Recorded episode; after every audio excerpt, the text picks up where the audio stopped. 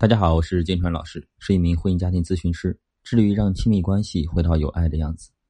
最近呢，不止一个来访者发私信问我，都是女性来访者发私信问我说，自己的老公不愿意回家，不知道为什么。我们来想一想啊，我们来换位思考，问问自己，如果是你，什么样的情况下你不愿意回家呢？我们来想想，带入下面这几种情境，第一种。家里有一个人天天念念叨叨的，总来翻旧账，你会不会愿意回家？第二，家里有个人什么都要管你，我做什么都要指指点点的，处处约束我，让我有挫败感，你会不会愿意回家？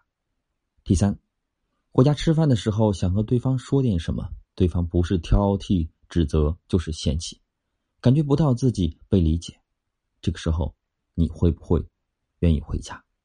综合上面三点呢，可以对照一下你和你老公的相处模式，你有没有占了其中哪一条呢？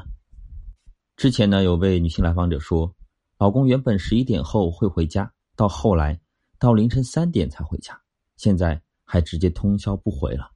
很多时候，女性在婚姻里和对方变得无话可说，对方不愿意回家，女性会很容易把责任推到男人身上，觉得这个男人不负责任、不顾家。但是实际上呢，没有谁会不愿意回家，有家不想回，也没有谁不想在家里有一个可以陪自己好好说话的人。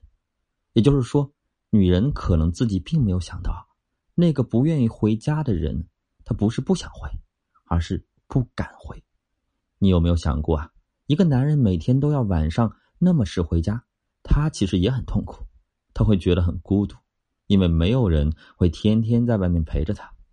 当这个男人某一天找不到陪他的人，他躲着在某一个角落一个人喝闷酒的时候，你觉得他这个时候啊是什么感受？就这样啊，他终于鼓起勇气回到家，可是你却直接反锁了门，拉黑了他所有方式，让他打不进电话，回不了家。姑娘啊，我不知道你自己在好好说话和威胁之间会更接受哪一种沟通方式。你自己觉得是用温和的沟通方式容易接受呢，还是用极端的方式才会不得不妥协呢？他本来就不敢回家，现在发现回家连家门都进不了的时候呢？如果换作是你，你还会愿意回家吗？他为什么不愿意回家和你一起吃饭呢？吃饭的时候你又会和他说些什么呢？我建议啊，你好好的回忆一下你在。桌子上，在饭桌上都说了些什么？还有呢？我看到有些朋友说，在家里给孩子定了规矩，周一到周四看电视。如果在孩子身边，大人也不能刷抖音。你制定的这个规矩啊，是站在孩子的角度来说的，是没有问题的。但如果不在孩子身边的时候呢，是不是可以刷一刷呢？成年人呢，工作很忙，晚上回家刷刷手机，放松一下，解压的方式。是一种合理的需求，在我看来啊，家长呢要为孩子做榜样没有错，但我们做家长的不是要为了孩子放弃我们的生活，放弃我们的感受。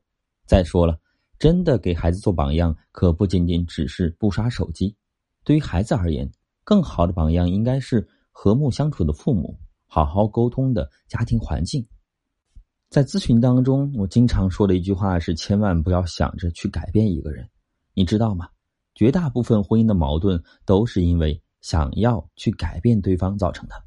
为什么会想要去改变对方呢？因为对方的想法和你不一样，你希望对方和你一样，你才要改变他。可是凭什么你的想法就是标准呢？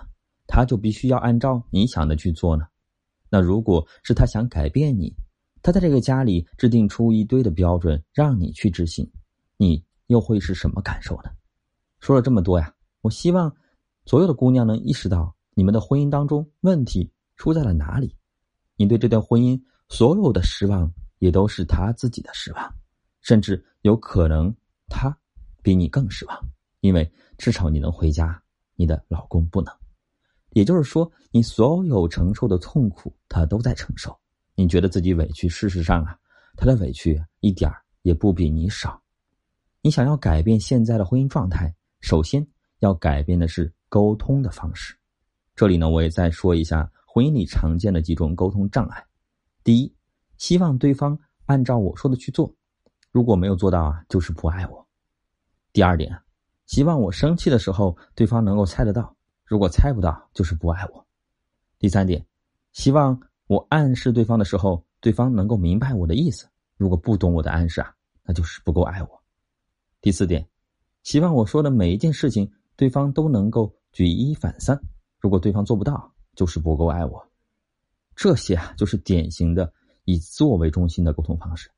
说话永远是我如何如何，你要如何如何，而不是先想对方要如何，才决定自己要怎么做。最后呢，我也想和这些姑娘们说呀，离婚啊很容易的，可是离婚就真的能解决问题吗？